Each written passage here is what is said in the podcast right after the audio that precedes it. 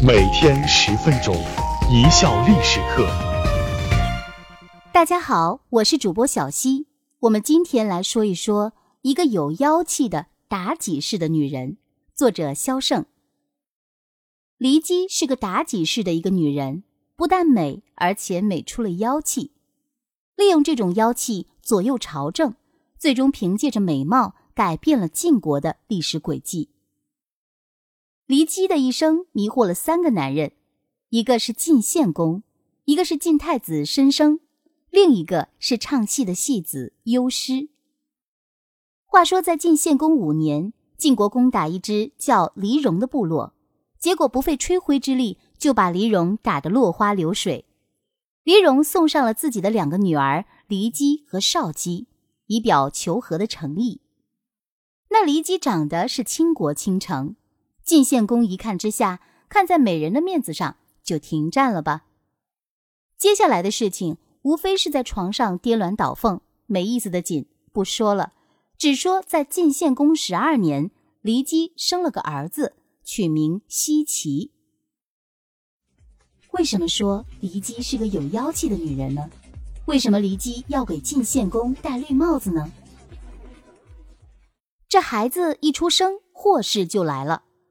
后宫的女人在没生儿子之前，顶多是争个宠、吃个醋；但一旦生了儿子，就不同了，就想着争权夺位，把儿子扶上权力的巅峰。当时的情形是这样的：晋献公共有五个儿子，大儿子申生不但人品好，而且文武兼备，这样的人才就是当太子的料啊。骊姬是个不安分的主儿，每天绞尽脑汁的。就是想如何把申生从太子之位上赶下来，不怕贼偷，就怕贼惦记。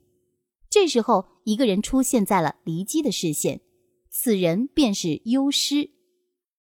晋献公戎马一生，可到了晚年，身子骨渐渐不行了，骑马射箭之类的体力活儿玩不起了，把兴趣爱好转向了听戏。幽师的表演惟妙惟肖，人物活灵活现。十分的出彩，晋献公特许他自由出入宫廷，以便随时给他唱戏。骊姬挑了个机会，就把那幽师招到自己的寝宫去了。接下来发生的事情，我就不展开来说了，大家都懂。在完事儿后，骊姬说了：“我要你办件事，我要废了太子，需要你在宫里帮我打探消息，帮我出谋划策。”幽师虽说是色胆包天。但是还是不敢参与这种夺嫡之事啊！一下子就蔫了，这事儿弄不好要诛九族的。李姬一声冷笑，半是威胁，半是诱惑的说：“事成之后，别说我是你的，还会给你封邑，你做是不做？”幽师这时候不做，李姬也不答应啊！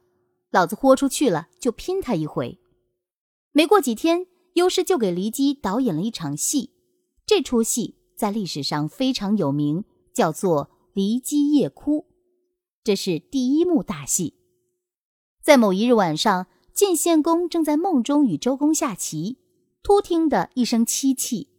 晋献公睁眼一看，见骊姬梨花带雨，哭得正起劲儿，就问他：“爱妃，大半夜的，这是怎么了？”骊姬却不答，哭得更厉害了。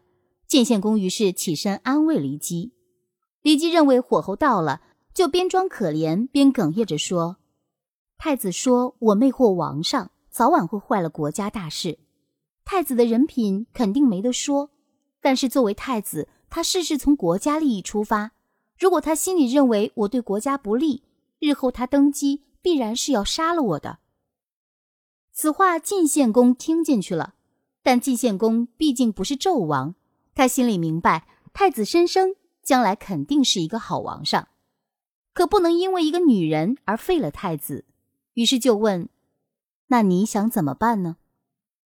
李姬说：“太子文才武略，当世无双，臣妾想跟他学习一些知识，这样一来，我就能与太子搞好关系。太子登基后，应该就不会拿我开刀了吧？”晋献公一听，这有何难？没过两天，就把太子申生从曲沃的封地召了回来。为什么说骊姬是标准的红颜祸水呢？骊姬是如何用三幕戏陷害逼死太子的呢？好戏就这样开始了。这是骊姬上演的第二幕大戏。那一天，申生在骊姬的宫里待了大半天，直到吃了中饭才出来。期间，骊姬借求学为名，表现得十分亲密，又是端茶，又是送水，有时甚至还故意靠近了去与申生说话。虽说不得是勾引，但至少也是很暧昧。申生作为一个血气方刚的少年，而且面对的又是这样一个娇滴滴的美人儿。多少有点心猿意马，我们有理由相信，那天晚上，骊姬美丽的倩影一定出现在了少年申生的梦里。第二天，不知是出于礼貌，还是申生想再见一面骊姬，反正提这些吃的东西去骊姬的宫里回访了。昨儿我在您这里吃了午饭，今日特选了些吃食来回敬您。骊姬笑道：“都是一家人，何须如此客气呢？”请太子明天在宫中的御花园相见，我还有些学习上不明白的地方要叨扰请教。我们是成年人，都知道花园是约会的好地方，但肯定不是教学场所。申生当然也懂这个道理，但美色当前，他终究没有拒绝美人之约，答应了。什么是红颜祸水？申生未能拒绝美人之约，实际上就是将自己推到了鬼门关。这天晚上，骊姬找到晋献公，委屈地说：“请王上为臣妾做主啊！今天太子借着酒兴，在我身上动手动脚的，我避开了他。他又说我父亲老了，那老头死后，你早晚是我的，何不现在就从了我呢？”所谓知子莫若父，自己的儿子是个什么样的人，晋献公心里还是清楚的。听了这话，还是将信将疑。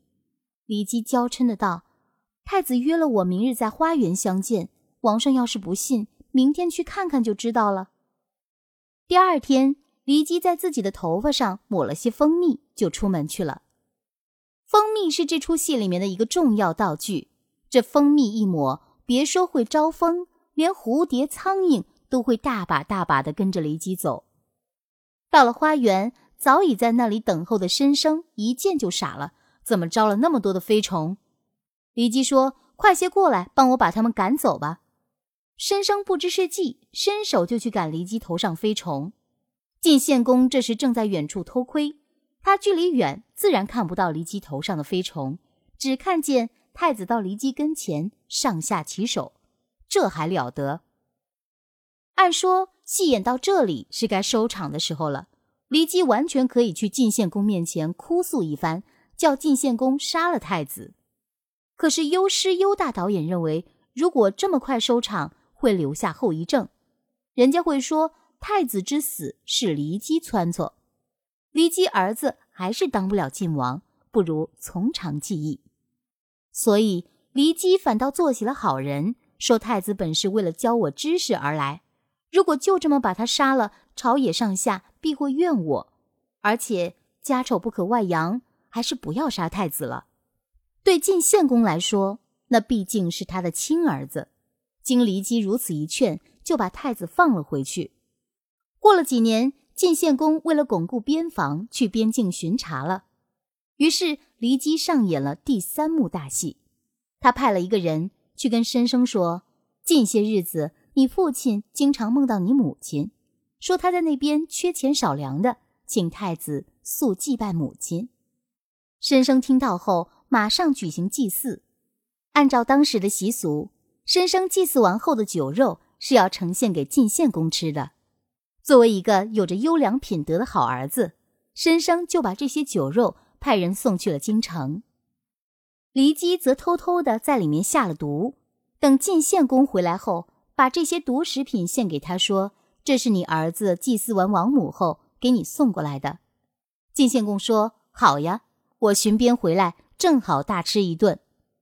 可骊姬又说：“太子先前对我无礼，需防他一招。”当下不由分说，就让人牵来一条狗。接下来的事情就顺理成章了。那狗吃了肉后就死了呀！晋献公一看之下，火冒三丈，当下就派人去捉拿申生。当时太子在自己的封地曲沃，是有一定兵力的，如果要造反，未必就没有胜算。只因他是一个孝子，老爹既然要我死，那我就死吧，抽过一把剑，自缢而亡。大家觉得似曾相似吧？是的，几百年后，秦始皇死后，他的小儿子胡亥与赵高串通，拟了道假诏，要求太子扶苏自尽。那扶苏也是个孝子，果然就一剑把自己了断了。公元前六百五十一年夏天，晋献公去世，骊姬的儿子奚齐继位，大臣们不服，政变不断，晋国于是大乱二十年。感谢大家的收听，本节目由一笑而过工作室出品。